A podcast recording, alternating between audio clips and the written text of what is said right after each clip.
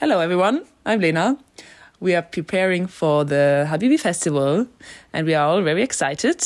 I'm here with Jasmine and we will perform and sing I Will Survive. And this podcast is recorded at 台湾时间十月二十二日周六晚上十一点。Enjoy the show.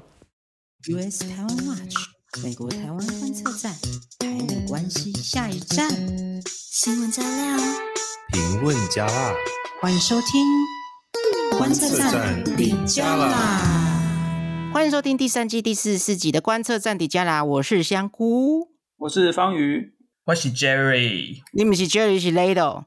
哦，我们是可心，我我现在已经不会再假冒别的主持人了。你有没有发现？为什么？今天有两个主持人不在，竟然创下我们 Podcast 史上最多主持人代班的记录。我跟 Lado，我我我现在是带可心，可心的分身，然后 Lado 现在是 Jerry 的分身，Right？其实这样讲也不对啊！其实这样讲不对，因为香菇你毕竟已经主持了两季，对不对？这样总共是多少集啊？超过六十集了吧？所以我算是回国就对。对啊，回归。哎，Lado 上一次来代班之后呢，我们就问他说：“哎，你有没有觉得就是熟能生巧啊？你多来几次之后呢，你就可以这个。”变成这个正式的主持人这样，然后 Lado 都不敢回话，因为他怕真的是 代班带一带之后就变成正式主持人这样。因为因为他说他很陌生嘛，就是第一次做他开始，我说没关系啦，一回生二回熟，三回主持人换你做。对，我到现在也是不太敢接。你不要怕，好不好？拿出你的勇气，这个、不要怕。这个真的是做几次之后就会熟了。嗯、那因为今天刚好另外两位主持人呢，他们都有事。对。可心有什么事情？Jerry Jerry 去加班是不是？Jerry 好像跑去对 Jerry Jerry 现在在加班，然后出差了，出差出差对。然后呢，呃，可心呢，他现在就是在跟我们那个片头很可爱的 Lena 一起在准备今天晚上的演唱会。哈？什么演唱会？为什么？哎，他们他们活动很多哎，他们那个他们很忙哎，对啊，不是还有服装秀吗？时装秀。对，上一次是时装秀，然后这次是演唱会。哦，金波英呢，用很用心的在为这些，就是在这个难民营当中做各式各样的这个活动，然后就是想要让大家的这个生活呢更丰富，这样子。对啊，哎，我们主持人真的是很忙哎，我都这样分身乏术。好啦，不要紧，那我们这一次呢，还是一样，有我们三个。那个算算是第一次合作，我们这个三个人的组合，那我们来 对来来气跨买跨跨干五看后啊，你们刚想，然后大概们刚想，那我们这次呢也是有很多的重要的新闻啊，我们现在稍微先。呃，快速的提点一下，第一个新闻我们会在讲说中共二十大之后这个美国的回应，这个应该是大家最近最大的那个新闻啊，很多新闻媒体大家都看到中共的二十大新闻，那我们会来帮大家整理跟插播各界的反应啊，譬如说对华政策联盟针对二十大的这个声明，然后第二个新闻我们会来讨论欧盟啊，还有日澳调整这个对中国的政策跟态度，并且插播美国这个副国务卿下周会访日拜访日本。那第三则新闻我们会讲美台呃商会竟然会说，哎，美台之之间怎么样讨论这个合作军事物资的生产？我们也会有一些呃美国新闻的部分哦，就是跟平常一样。那我们就废话不多说，我们马上进入第一个新闻环节。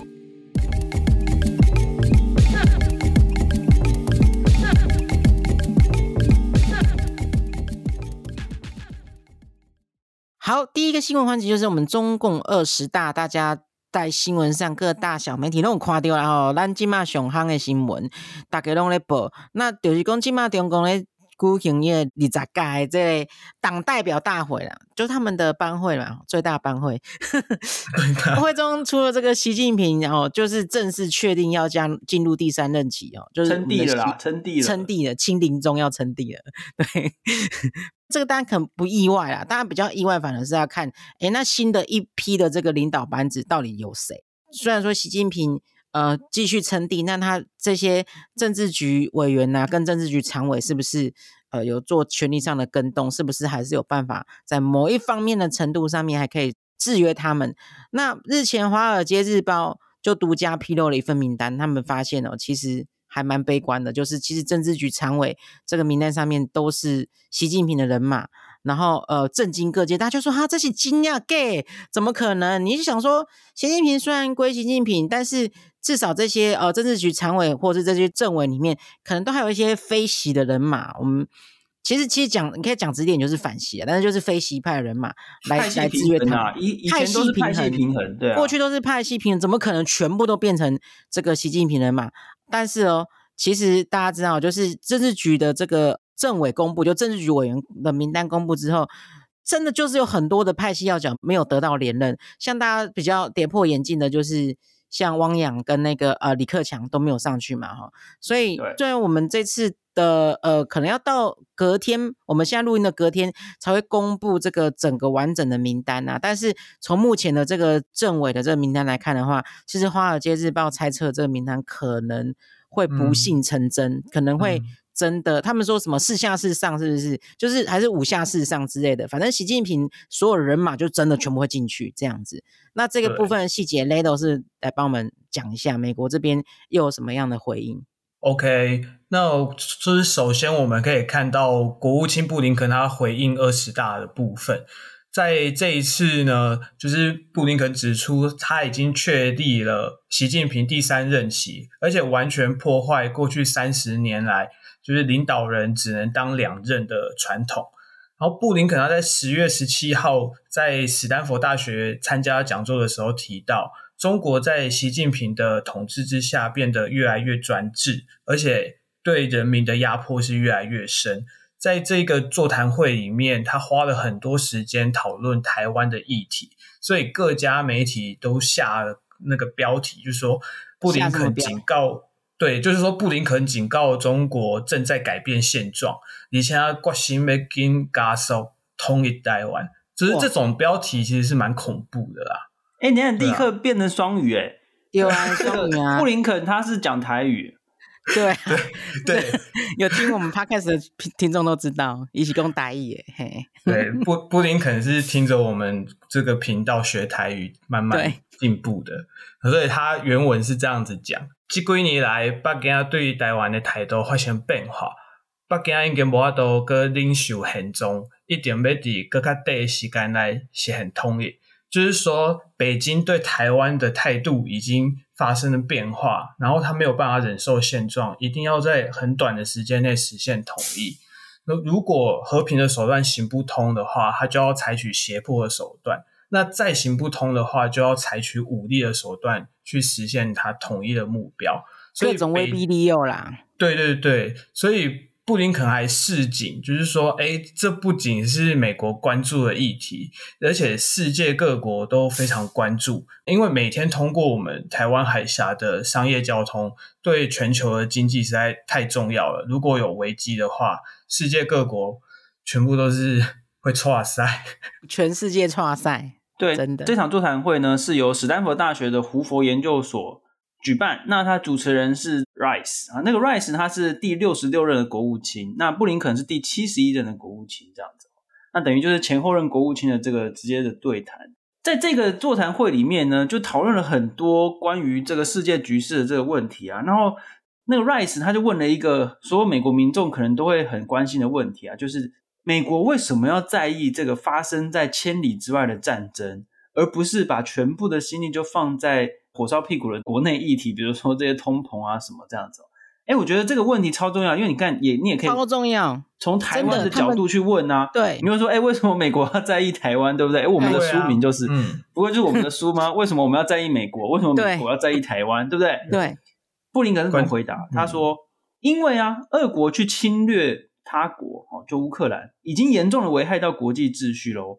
如果说大国可以随意的并吞小国，如果说大国可以随随便便的就这样子重新划定这个小国的边界，如果大国可以用违反民众意愿的方式去强迫人家并吞，就是被并吞这样子，国际秩序将严重受损。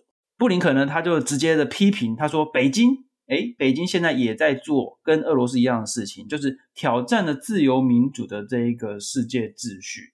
所以我觉得现在美国已经讲得非常清楚，美国的国家利益就是不准许中共控制台湾，以及中共控制台湾海峡，这就是美国的国家利益啊。那这个就是对台湾来说，当然也是必须要就是好好的准备哦，就是去防止中共的这个入侵这样。对啊，不过话说回来，就是在这场座谈会里面，布林肯其实还有提到，就是美方的一中政策不会改变，但它的核心其实是承诺和平解决的分歧。这样的情况如果发生变化的话，其实将会为这个未来呃带来非常极具挑战的这个前景。那这样的讲法到底是什么意思？到底是对台湾好还是不好？就是说，怎么又回去提这个一中政策不变等等的？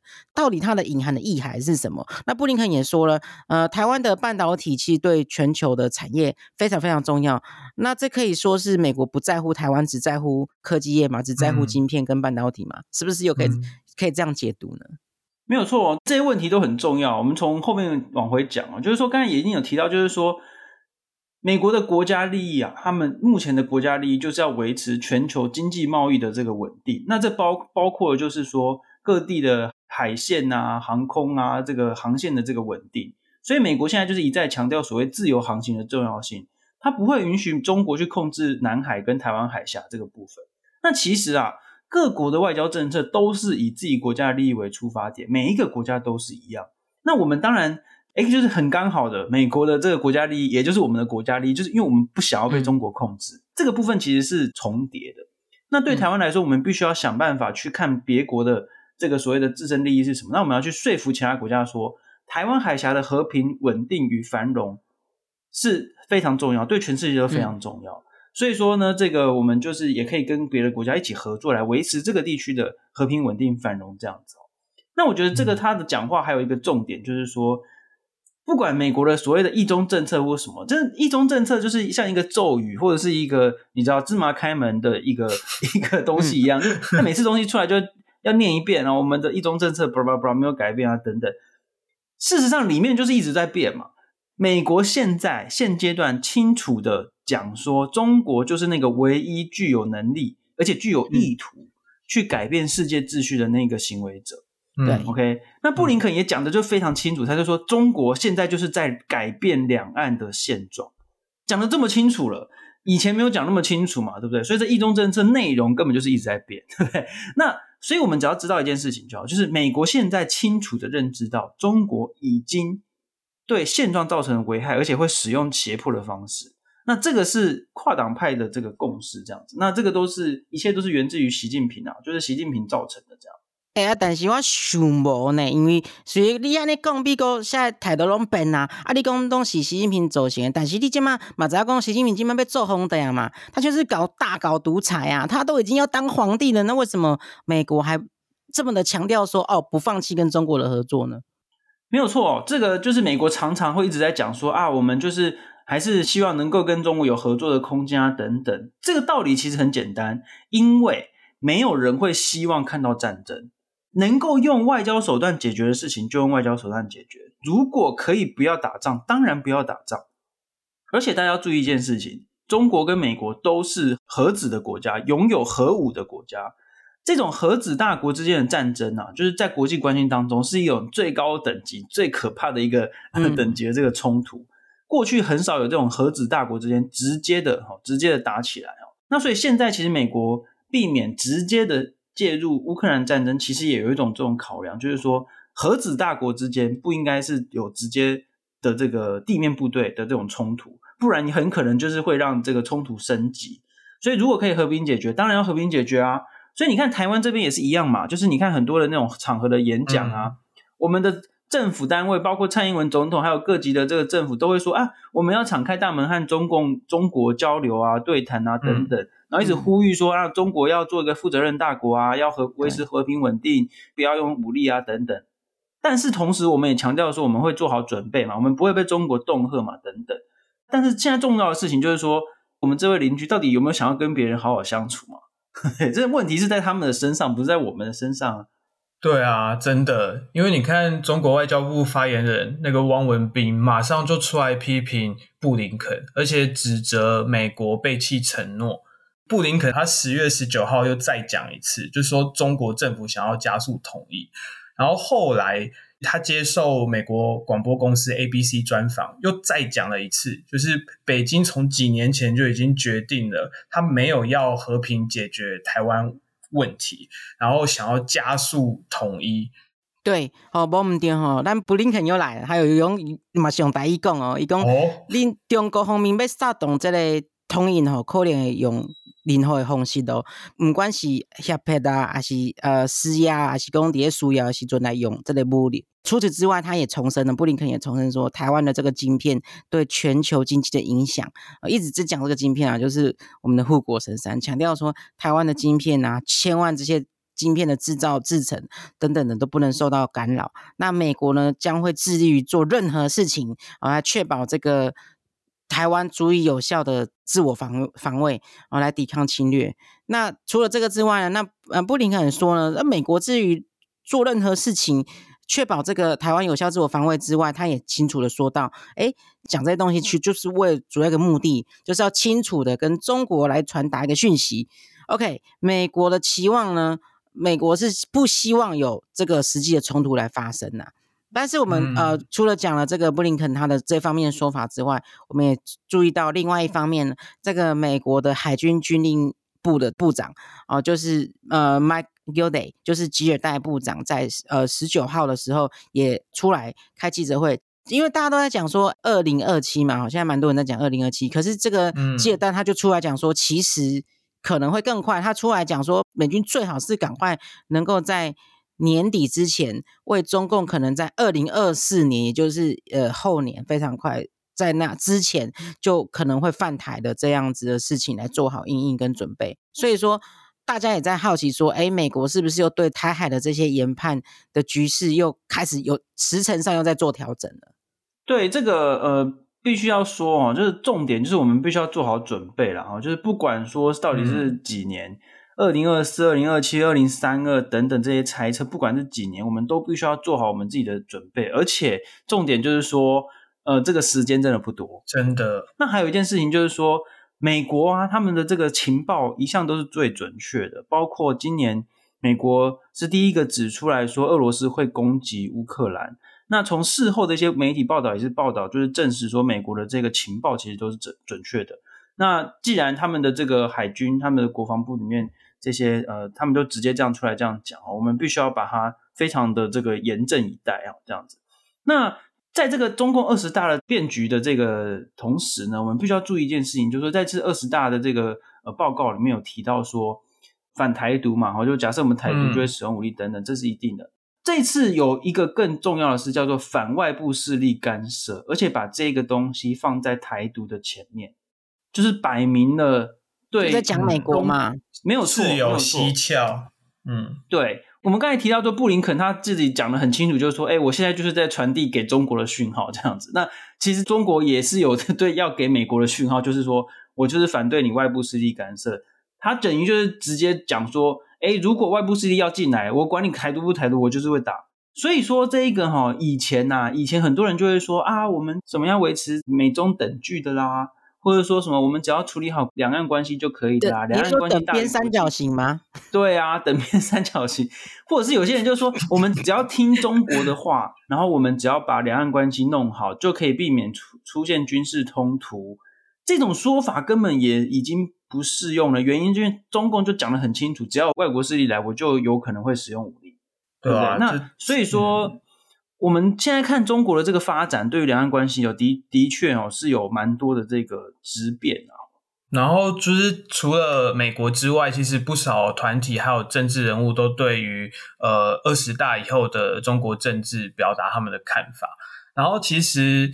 像我们之前介绍过的，由二十一个国家和欧盟议员组成的对华政策联盟 （IPAC），他在十月十四号的时候就已经针对中共二十大发布声明。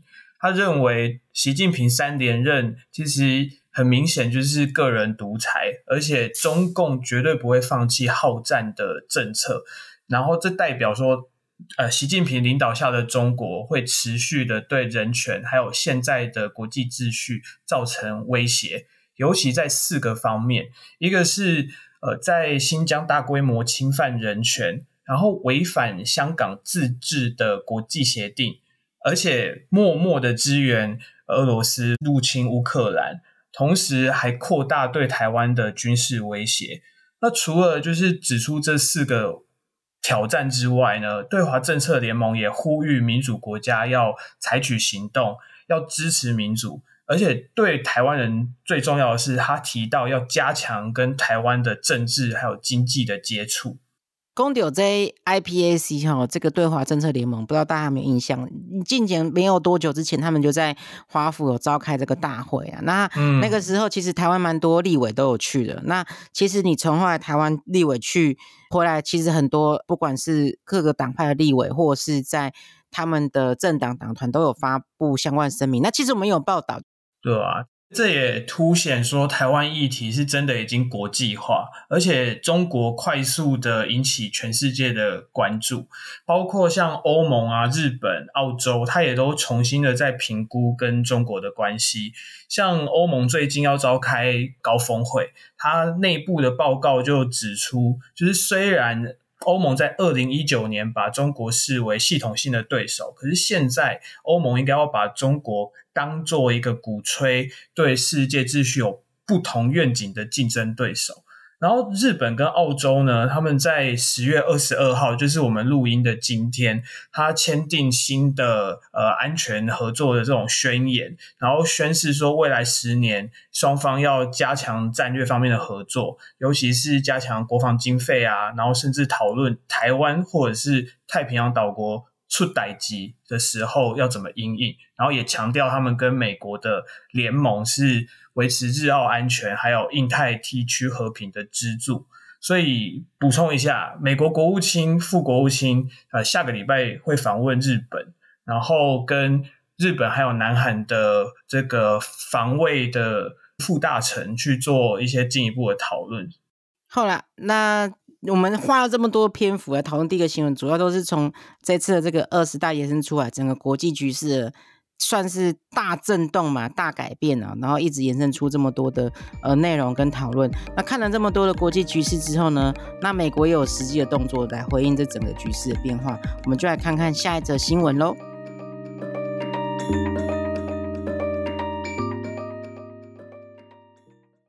好，这则新闻我们在讨论的是美台之间正在讨论如何来合作这个军事物资的生产哦。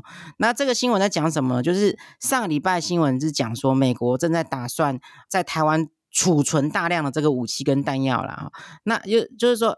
没关系啊，你给你们钱，你们你们买，赶快来买我们的武器。就是他们已经不 care 台湾有没有在买，就是赶快赶快把武器拿去这样子。那本周又有一个猛料，就是说日本的媒体啊，日经亚洲新闻十月十九号的时候爆料说，美国的拜登政府正在跟台湾讨论联合生产武器，来加速这个美国。军售交付给台湾的这个时程，那报道里面在说什么呢？他说这项计划可能是由这个美国的国防公司呃授权这个技术在台湾来直接来制造武器，或者是说在台湾制造这些零组件，然后运往这个美国组装来制造武器等等的。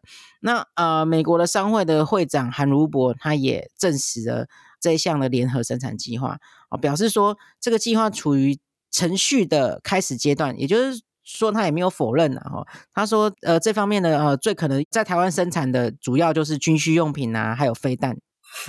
飞弹。对，那记者在这个例行的记者会上面也问啊，也问说，也问这个美国的国务院的发言人，结果呃，美国国务院也没有否认哦，他们只说美方正在检视所有的选项哈，以确保符合台湾关系法的方式来交付军备。反正他们也不演了，就是 事情就这样子了。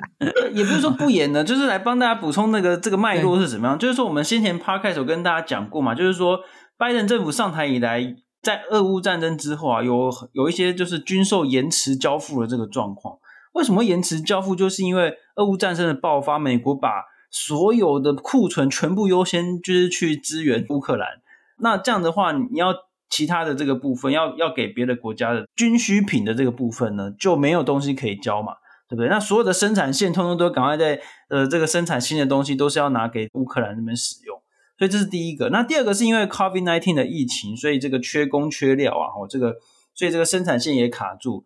这些军售是已经批准的哦，那已经批准军售这个交付的时间就会拉长。其实哦，每一笔的军售。从批准到完成交付，这个时间都要好几年，哦，因为包括要这个要付钱啦，哦，那个要点交啦，什么要需完成这个人员的这个装备啊等等，嗯，通常都蛮多蛮久的。那现在很显然，美国已经认为说，就是这个中国可能不管是二零二七也好，反正就是近年近几年就有可能具备要攻击台湾的能力了哦。所以说呢，拜登政府当然是要加强哦，加强就台湾的这个防卫能力。那这其中一项就是要提供台湾更多的武器的储备。我们上个礼拜有讲到这个叫做豪猪策略嘛，豪猪战略，把我们变成一个豪猪，让中共不敢打。这个礼拜这则新闻我觉得是蛮猛的，就是说我们这边美国来不及生产，干脆直接在台湾生产吧，对不对？直接生产直接用的那种概念啊。所以尤其是飞弹，为什么飞弹那么重要？是因为在这个呃俄乌战争当中，大家都说所谓的不对称作战，就是台湾必须要有一些很精准的打击，而且这个飞弹就是可以吓阻这个嗯中共的这些攻击。所以我们可能美国就觉得说，那我们需要很多的飞弹，尤其是像在俄乌战争当中的这个刺针飞弹，就是可以吓阻这个呃像俄罗斯的空军啊等等这样子，就是一个产地直销的概念。对，产地直销。不过这个很有趣的现象就是说，哎，Lado 上哎上个礼拜是你。哎，我们之前讨论说，不知道你你你还没有在担任主持嘛，对不对？那美国交付台湾武器，不管是储存也好，或者在这边生产也好，你觉得是让台湾更安全，还是更危险呢？哦，你是说把台湾变成庞大武器库吗？那个，啊、我觉得应该是更安全吧。怎么想都是更安全啊，对啊？怎么说呢？因为因为中国摆明了就是要打你嘛。那要打你的话，你有防身的武器，当然是。越好的话，他越不想打你，或者是他就会越迟疑啊。那你如果看起来就很弱，一定就是被打的份，因为他就是很想打你啊。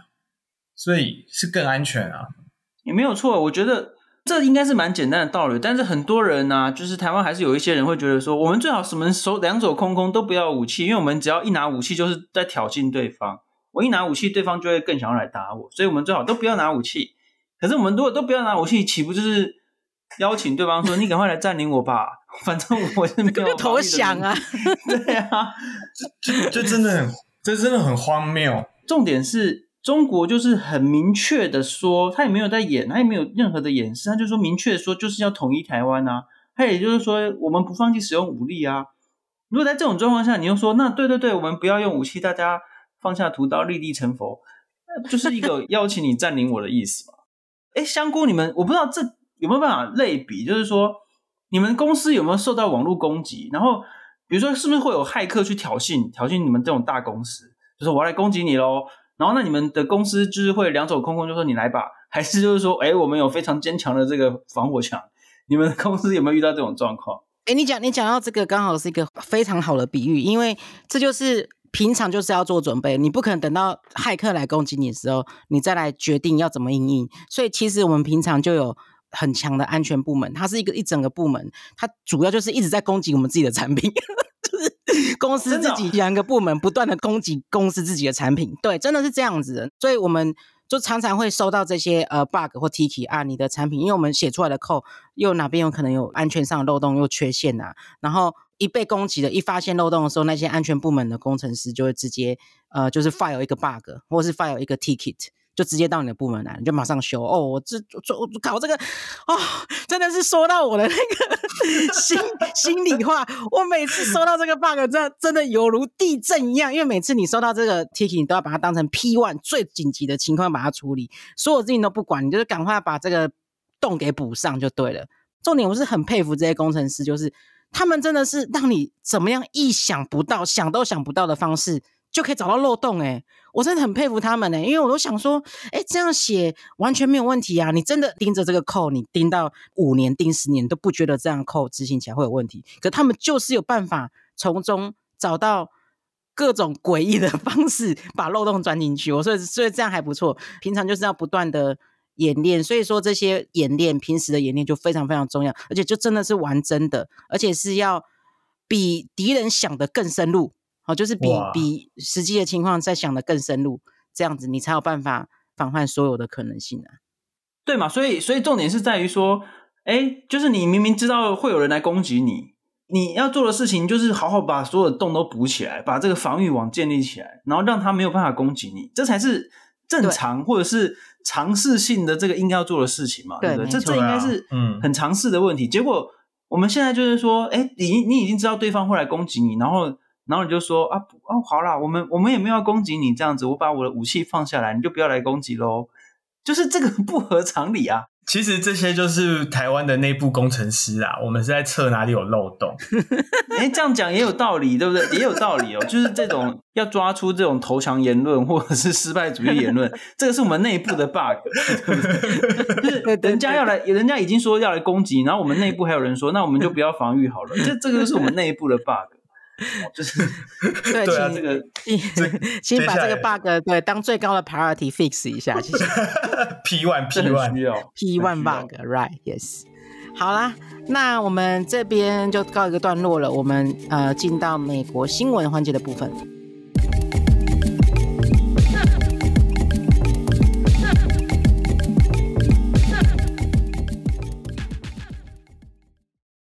身为台湾人，你知道经济学人曾说我们是全世界最危险的国家吗？面对逐渐升温的战争氛围、两岸冲突，你有彻底了解、做好准备了吗？台湾的胜算一书由前参谋总长李喜明亲自执笔，也是全台湾第一本总长级上将撰写的战略书籍。他以四十九年实务战略经验，规划台湾迫切需要的国家战略，是美中对峙、区域情势紧绷的现在，我们急需要熟读的一本书。台湾人在美中角力之间，如何才能够有胜算？如何才能保卫自己？作者李喜明根据台湾的特殊处境，提出整体防卫构想，分析海外高度推崇的不对称作战如何可能在台湾应用，告诉我们想办法打赢战争，永远是最下下策的选项。无论是政府还是人民，首先最应该做的是避免战争。极力避免战争造成无法挽回的生灵涂炭。若无法避免，那至少要能吓阻战争，强化自身的防卫能力，让敌人不敢来打你。二零二二年的俄乌战争让台海安全议题更为重要。台湾有可能会是下一个乌克兰吗？这个问题虽然无解，但是是时候恳切面对台湾国防战略取向问题，以及两岸越来越频繁、密切接触的军事变化。台湾的胜算是为了全台湾而写的，国防问题不能光依靠军队和政府，唯有全民一起建立正确认知概念，共同协力，才能发挥最大力量。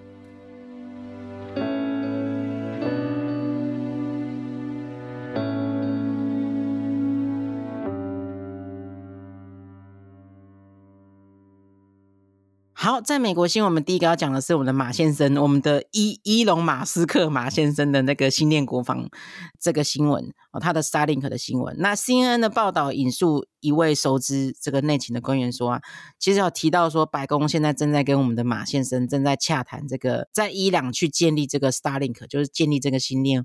卫星网络的这个计划，那我们知道说，其实不久之前，呃，有一位二十二岁的这个女孩，我就在伊朗那边，呃，被伊朗那那边警方给以违反这个头巾法为由。哦，去把她逮捕拘留，然后随后上升。那这件事情其实也在伊朗各地就是引发了非常大的抗议跟许多的声援，国际上也出现非常多的声援。那星链就有机会让这个伊朗人民去规避伊朗政府对上网自由的这个限制。然后因为这样，那目前的 Elon Musk 马先生也表示说，他将要启动这个新链服务计划，看起来有可能会成真呐哈。不过我们上个礼拜好像 Podcast 也有提到说。呃，马先生他要求这个美国国防部和白宫来资助这个呃 Starlink，但我们过去也有看到 Elon Musk 他对中国的这些言论嘛，大家都知道比较亲中嘛，简单讲就是这样子。所以就在这个中间呢，哈，一方面他好像想要帮助伊朗用这个 Starlink 来帮助伊朗，一方面他本身又讲了很多这个呃亲中的这个言论，有这样的疑虑，是不是？大家可以来快速讨论一下，怎么样看这一则新闻？如果说当这个国防跟科技密不可分的时候，要怎么样？确保这个企业的利益啊，还有这个国家安全的影响等等的。对啊，这个部分其实就是我我们刚刚在分享欧盟它对于中国态度转变的那个新闻里面就有提到，就是呃，芬兰的总理其实就有说像，呃，因为俄乌战争的关系，所以他们觉得说，像科技啊这些重要的事情，实在是不能。要放心的交给一个独裁国家，譬如说像中国，然后，而且我们上一集也有提到立陶宛的那个帅哥部长，我忘记他叫什么名字了。他就也说，就是乌克兰的通讯绝对不可以放任一个私人公司可以这样子三心二意变来变去。所以，这种通讯科技跟国防密不可分的话，这真的是一个很大的难题，而且应该是。乌克兰的这个战争让大家更意识到这件事情的重要性。不晓得方瑜有没有觉得，就是应该要怎么做，或者是台湾要注意的？哎，之前这个是不是上上个礼拜的新闻也是说，Musk 好像有也也有这个风声传出，他要在这边就是设立，好像是那个 Starlink 的终端机还是伺服器？哎，我不是很熟这个科技的这个名词，但总之就是说，哎，我们台湾好像已经开始有人开始要进行讨论。还有另外一个讨论是说，那我们台湾本地会有一个相应的竞争者，是郭台铭啊，是郭台铭的这一个，就是红海，他也要发射这个，呃，这一切就变得有点复杂，你知道，就是 当大家都跟中国很有关联的时候，这一切就变得很复杂。但是呢，这个我觉得啊，我觉得就是这也是民主国家的难题哦，就是说，呃，在自由市场经济跟你的国家安全之间。毕竟还是会有一些杠杆或者是所谓的拉扯哦，就是没有办法完全的自由市场经济。因为如果完全自由市场经济，可能大家到今天还是全部都在中国一起发大财赚大钱，对不对？或者全部都一起还是在俄罗斯，也就不会有这个所谓的制裁。但是毕竟我们是我们民主国家，还是必须要提防民主倒退。所以对于私人公司做一定的限制，或者对于不管是资金也好、技术也好，做一定的限制，可能都有必要。我们之前两个礼拜花了很蛮多时间讨论，美国现在不断的在加强对中国的科技制裁，对美国自己的经济是很伤的诶，因为等于就是说有这么多人在跟中国一起交流做经济啊，这个出进出口等等，那你现在突然间不可以了，对美国自己经济很伤，伤很多，对台湾的经济当然也会有伤啊。那所以说就是每一个公司都要在额外的申请许可，你才能跟中国做生意嘛。所以说，这个现在显然这是一个趋势哦，这是一个趋势，就是说，我们其实并不反对跟中国交往或者跟独裁者交往，但是呢，交往的同时必须要更谨慎、更小心啊。我觉得这是一个大方向、大原则这样。对，那那个马先生，我们不可不得否认的是，他当然是非常厉害。你看他的这个电池、他的电动车、他的很多的科技、他的这个新链哦，做的当然是非常厉害。等于现在是有点像垄断市场哎、欸，这个新店的服务就是说，你看独裁者切断你的网络，结果唯一可以提供的的人就是马先生嘛，对不对？嗯。那可是他又跟中国的关系蛮不错的，所以这个这个中间就会有一些大家需要讨论的地方。所以说，这的确是蛮复杂的一个题目。对啊。没错，可能这个 Starlink 对台海冲击会比较小一点啦。我自己相对觉得，因为毕竟就是台湾这边也不是什么网络可以封锁的地方。我觉得台湾现在还没有讨论到一件事情，就是说，当战争发生的时候，我们会面临什么样的状况？哦，对，就是先前我们都在讲说、嗯、，OK，共军如果要来，我们打登陆战，我们要怎么样防御啊？比如说，他可能会从桃园或者是哪一个海滩最有可能登陆。最近有外媒指出，他们中共会从高雄登陆，因为高雄是一个，你知道风和日丽最好的这个一个城市，这样子。可是我们从这个裴洛西来台之后，我们发现中共很可能是用封锁的方式去封锁台湾，而且其实已经有很多美国的智库或者我们自己的这个智库的评估，就是说战争一发生的时候，中共会打出。超级多的飞弹，把我们所有的基础设施全部都瘫痪，全部摧毁。对对，就全部摧毁，什么机场啦、啊，这种发电厂等等，全部摧毁基础设施之后，然后就封锁你。他、嗯、也不一定要打你哦。这个时候就是台湾人能够忍受到多久程度？就对一般人来讲，我们没有上战场的一般人，你可不可以忍受你所有你没水没电？你能不能够忍受？就是看到我们的这个军队有很多人出现伤亡。或者怎么样，那这个时候就会有投降派就会出来，所以中共其实它有一个策略，它不是一定要非得登岛，然后打那个就是登陆战不可，它可以用封锁的方式，把我们所有的东西都摧毁之后，逼迫我们去和谈，逼迫我们投降，这个是很有可能发生的啦。嗯，那在这种时候，我们要如何去跟国际上继续的接轨，或者是继续的打通那种就是安全通道啊等等，就会变得非常重要。那如果说我们有这可以办有办法维持我们自己的这种，比如说网络啦，或者是这个基础的设施、水电啊等等，这这这当然是很重要。所以这种新店或者相关的服务，当然是也是多多益善的。对啊，这时候就要插播，就是请大家赶快去看我们访问李喜明总长的这个台湾的胜算观测站的那个专访，赶紧看，快点，还没看的，没错，就是说继续要要继续讨论国防的议题，这样子。对对对，没错，那个哎，对，这个字路不错，雷斗李北拜。好，来，咱今嘛有一个插播，咱今嘛 Jerry 被插插播一个奇怪，Jerry 在费城出差，阁有法度插播。伊较阁我敲电话里来讲吼，呃，要讲咱诶美国这个呃其中选举的代志啊，吼，讲没错、呃，他现在在费城出差嘛，哈，那他说其实这个宾州其实就是刚好这次的选举的这个重点州之一。那其实他这个。这个观察就是跟可心都是不谋而合啦，就是说，呃，这一次的呃其中选举就是这样子，共和党就是主打经济牌，那民主党就是 all in，全部都在讲这个呃堕胎的议题这样子，所以所到之处呢，只要有荧幕都是。全部都是政治广告，non-stop 啦。其实现在每个州他们都是这样啦。我我现在发现我们州也是这样子。然后，嗯，对。那在宾州这边呢，共和党的这个嗯 Oz 就是 Mehmet Oz 跟民主党的 John 呃 Fetterman 竞争非常的激烈。那饭店的电视呢，甚至这个 Uber 的广告上面全部都是这个竞选广告。然后就这样一来一往，一来一往。那最好笑的是什么呢？就是前一个广告 A 才就某个。呃，政策攻击 B 哦，那下一个广告呢？B 说 A 的攻击是毫无根据的，哦，所以就是。Turn by turn 这样子就完 完全对，就整个 turn by turn，没办法想象他们到底砸多少钱呢？真的没有办法，真的没有办法想象他们砸多少钱。所以大家不知道有没有印象，那个网络上有流传一个梗图，就是胡适的像，然后旁边写说：“哦，不要因为配着伟人的照片，就随便相信网络流传的名言。”那一张有没有那一张的像？就下面就是回应说：“诶，把那个胡适换成了爱因斯坦，然后爱因斯坦说不要相信胡适，有没有？就是就是这种感觉。”我有看过，是说就是上面的，就是随便乱配一个伟人图，讲了一个正经八百的那个，然后下面一句就是说他没有这样说，大概是这样子，非常非常的激烈啦哈。反正不管怎么样呢，我们就是大家看着办啦。这次年底呃时间也快到了嘛，所以到时候到时候就知道了。好了，那这就是我们这一集呃全部的内容了。那希望大家会满意。那谢谢大家的收听。观测站底下来，咱来讨论到台币的关系，国际的关系。咱的粉专 US 台湾区美国台湾观测再买，随时来更新咱台美政治的所有的新闻甲评论。那大家的 Podcast 哪里听了听了欢喜，听了有爽哦，那。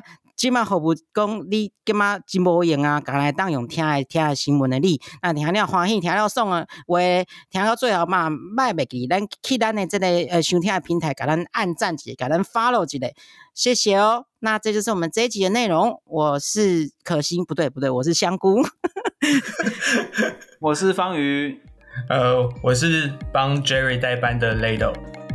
好，我们下次见喽，下星期见，拜拜，拜拜。拜拜。